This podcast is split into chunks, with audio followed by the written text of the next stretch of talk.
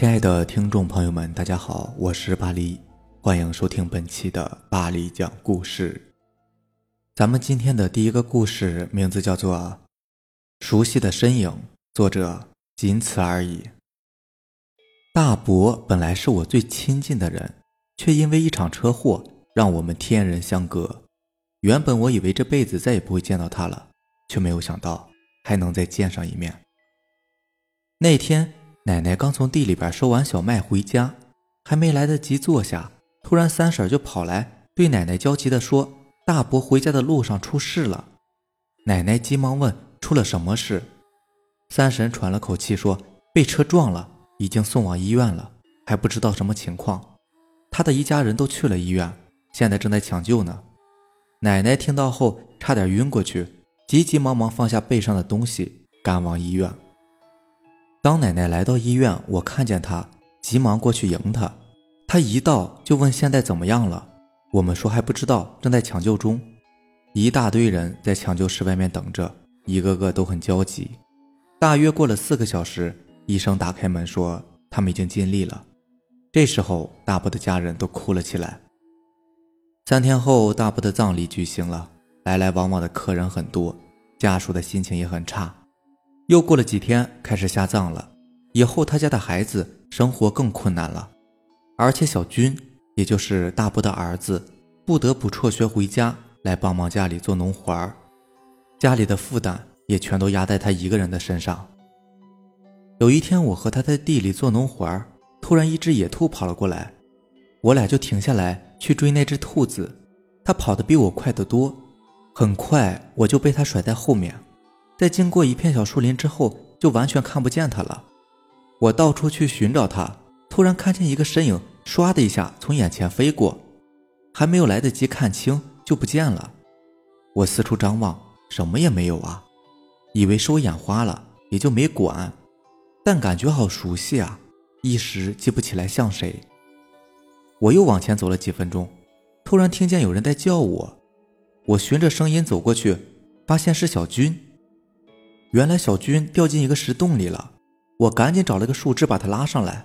他上来之后一直不断的喘着气，说还好没事。我一下子发现有点奇怪，为什么他一点事都没有？下面全是石头，怎么连擦破皮都没有啊？现在可是大热天啊！但他说掉下去的时候感觉有什么软软的东西垫在下面，等他起来时什么都没有，是有点奇怪。这个时候，我突然想起那道身影，有点像大伯。听他这么一说，我好像知道了为什么。大伯在保护他的儿子，他现在都还惦记着自己的孩子，真的是一个好父亲呐。第二个故事名字叫《别在坟地里抽烟》，作者深渊王子。在我们的身边，总有许多人喜欢抽烟。当那呛鼻的白烟伴着尼古丁的味道慢慢升腾起来的时候，他们就会感到莫名的快感。抽烟不是一件万恶的事情，但是也要分场合。如果你在不该抽烟的地方点燃了香烟，你就会看到一些不该看到的东西。孙海平是一个十足的烟民，他从十四岁那年开始便喜欢上了抽烟。从少年一直抽到了中年，老婆和儿子劝过他很多次，要求他戒烟，可是孙海平就是戒不掉，烟瘾反而一天比一天大，一天不抽上一包烟，他就会难受半天。因为在孙海平看来，饭后一根烟，快活似神仙，这才是人生的真理。这年的秋天，孙海平住在老家的伯父因病去世了。孙海平带着家人出席了老人家的葬礼，在举行过告别仪式之后，按照这里农村的规矩，老人的遗体要立即下葬。于是，一支浩浩汤汤的送葬队伍，簇拥着放着老人遗体的棺材，来到了位于荒郊野外的一片墓地里。放棺材的大坑早就已经提前挖好了，伯父的儿子、女儿和几个雇来的人。把棺材慢慢的放进坑里，便挥起了铁锹埋了起来。其他的亲戚则披麻戴孝的站立在一边，安静的目送着老人的离去。孙海平在人群中站了一会儿，突然感觉有点不舒服。这时他的烟瘾又犯了，于是他小声对老婆说：“我到远处去抽根烟，你和儿子先在这儿等我。”你个老不正经的，天天就知道抽烟，抽死你吧！老婆不高兴的嘟囔着：“别走太远，抽完就回来。”哎，我知道了。孙海平说完，悄悄地从人群中溜了出去。他往墓地的深处走去。他来到一处偏僻的荒坟旁，见四周无人，拿出了打火机和一盒包装精致的外国香烟。这可是朋友的儿子从国外捎过来的高级香烟，他还一口没有抽过呢。孙海平迫不及待地打开了香烟盒，轻轻地捻出了一支香烟，叼在嘴里，用打火机点燃后，乐滋滋地抽了起来。国外的高级货果然不错啊，丝毫没有国内香烟的那种焦臭味儿。而且还带有一股特别的香味儿。孙海平一口接着一口的抽着，从嘴里不时吐出白色的烟圈。他感到此刻自己已经飘飘欲仙了。伙计，你这香烟味道不错嘛，可否给我一支抽抽啊？孙海平的耳边忽然响起了一个沙哑而苍老的声音。孙海平听了，连忙环顾四周。却发现周围根本没人，难道是自己听错了吗？孙海平慢慢的低下了头。就在这时，他看到了令他一生难忘的恐怖场景：自己眼前那座荒坟的墓碑里，缓缓的伸出了一双枯槁如鹰爪般的手，紧接着，一个干瘦的人头从墓碑里边探了出来，他呲着黑黑的牙齿，对着孙海平笑了起来：“给我根烟抽吧。”啊！鬼鬼有鬼啊！孙海平恐惧的尖叫了起来，他什么也顾不得想，撒腿就跑。墓碑里的那个人完全弹出了身子，他快速的移动着，在孙海平身后紧追不舍。孙海平气喘吁吁的跑着，此刻他已经是吓得面如土灰。才跑了没多远，那个干瘦的人忽然从前面的草堆里边冒了出来，他颤巍巍的伸出了手，咧着嘴说。给我烟抽，给我烟抽！孙海平几乎吓呆了，他没命的往回跑着，而那个干瘦的人仍然在背后紧紧的追着。孙海平一不留神，被一块石头绊倒在地。那个人追了上来，恶狠狠地盯着孙海平，愤怒地吼着：“烟，烟！我要抽烟！把你的烟给我！”说着，他伸出了枯瘦的手。扑向了惊慌失措的孙海平，孙海平感到眼前一黑，便失去了知觉，什么事情都不知道了。当孙海平醒来后，发现那些送葬的人都围在自己身边，老婆和孩子在流着眼泪，大声的哭泣着。见孙海平醒了，老婆一把将他揽在怀里，责怪他说：“你个老不死的，我还以为你走了，不要我们娘俩了呢。”哎，我。我刚才是怎么了？孙海平晃晃悠悠的站了起来，一脸疑惑的说：“我们安葬完老人家要结伴回去的时候，你媳妇说你到远处抽烟去了，好半天都没回来，所以我们大家过来找你了。找到你的时候，就发现你昏倒在地上了。”一个亲戚说道。孙海平不自觉的摸了下口袋，猛然发现自己口袋里的一盒高级香烟不知何时不翼而飞了。从此以后，孙海平完全戒掉了烟瘾。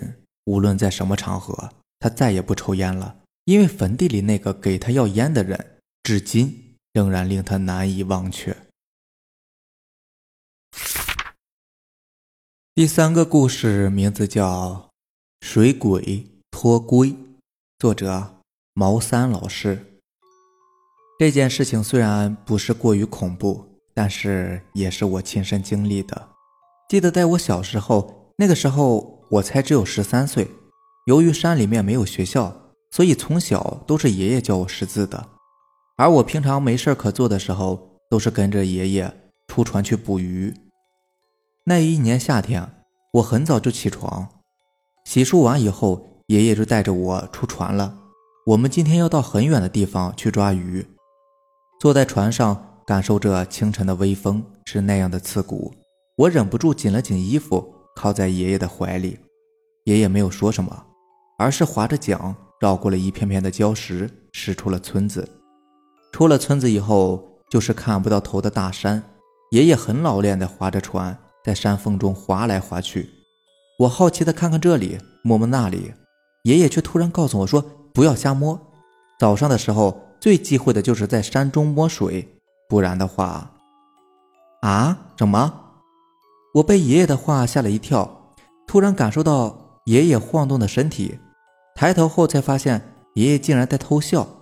我红着脸坐在船头，无聊地朝着水里面扔着船上的石子，可是突然船停了下来，我踉跄间差点没掉下去。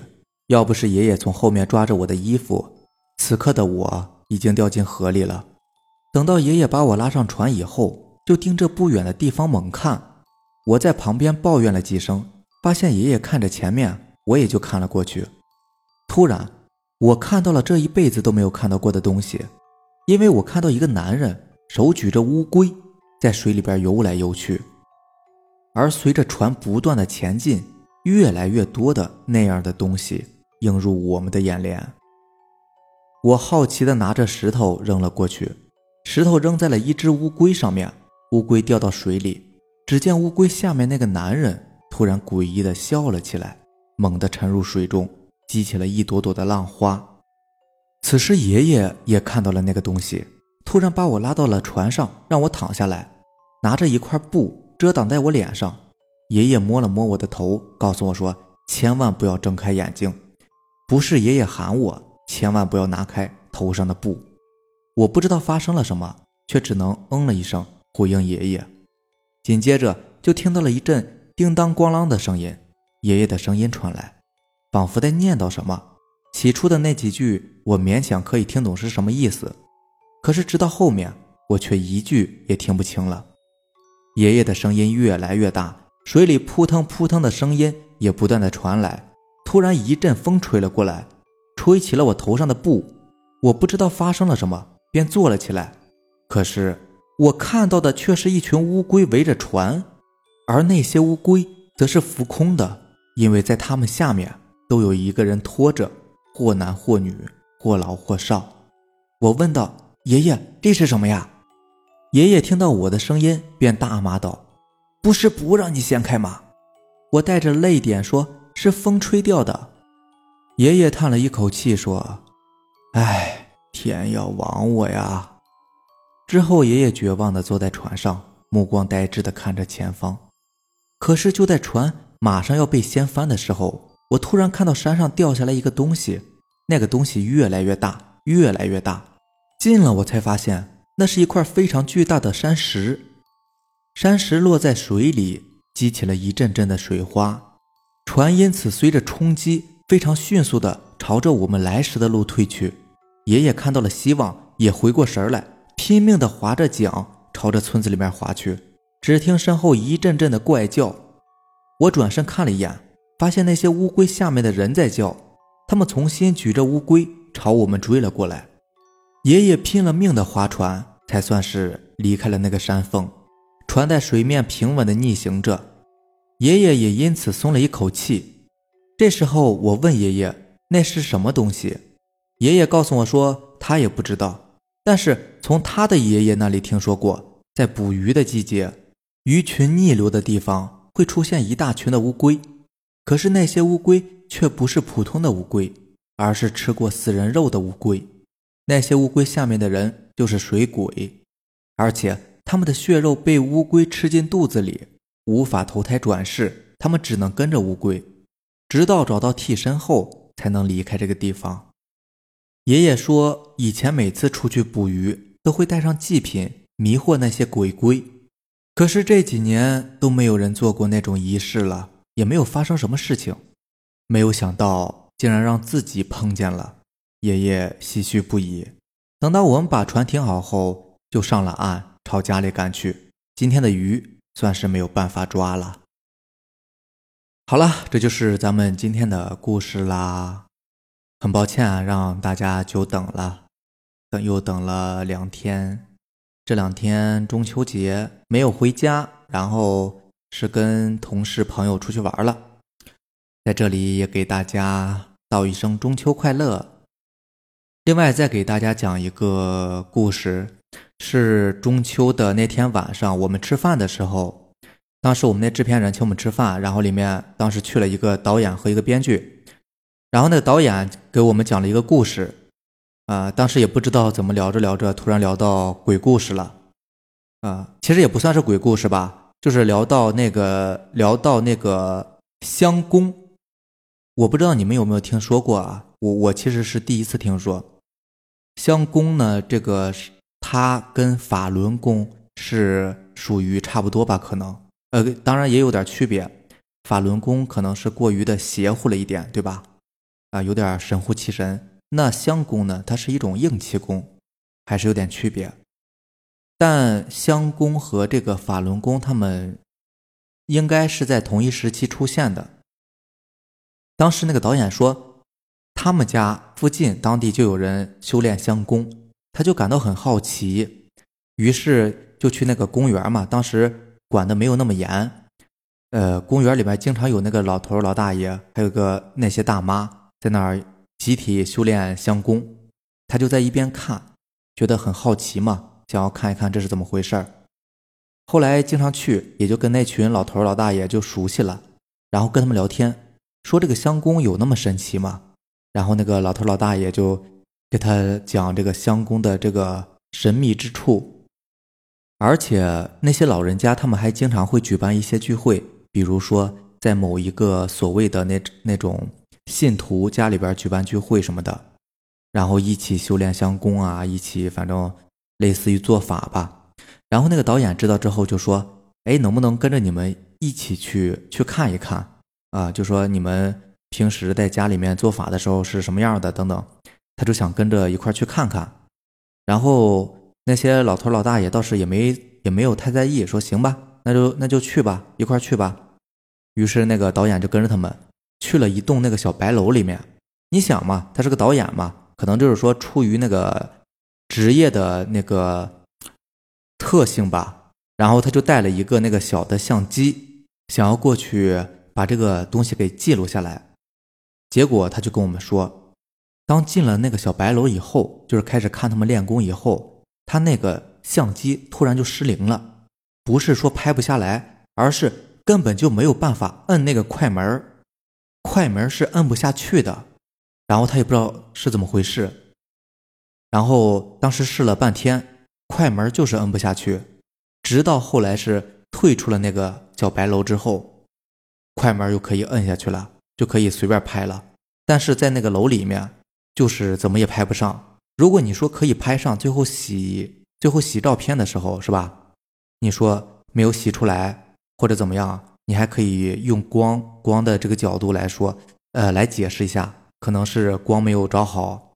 但是如果说这个机器整个就就好像这个机器就卡住了一样，快门摁不下去了，那这个就很麻烦，你就很难解释，你怎么怎么解释呢？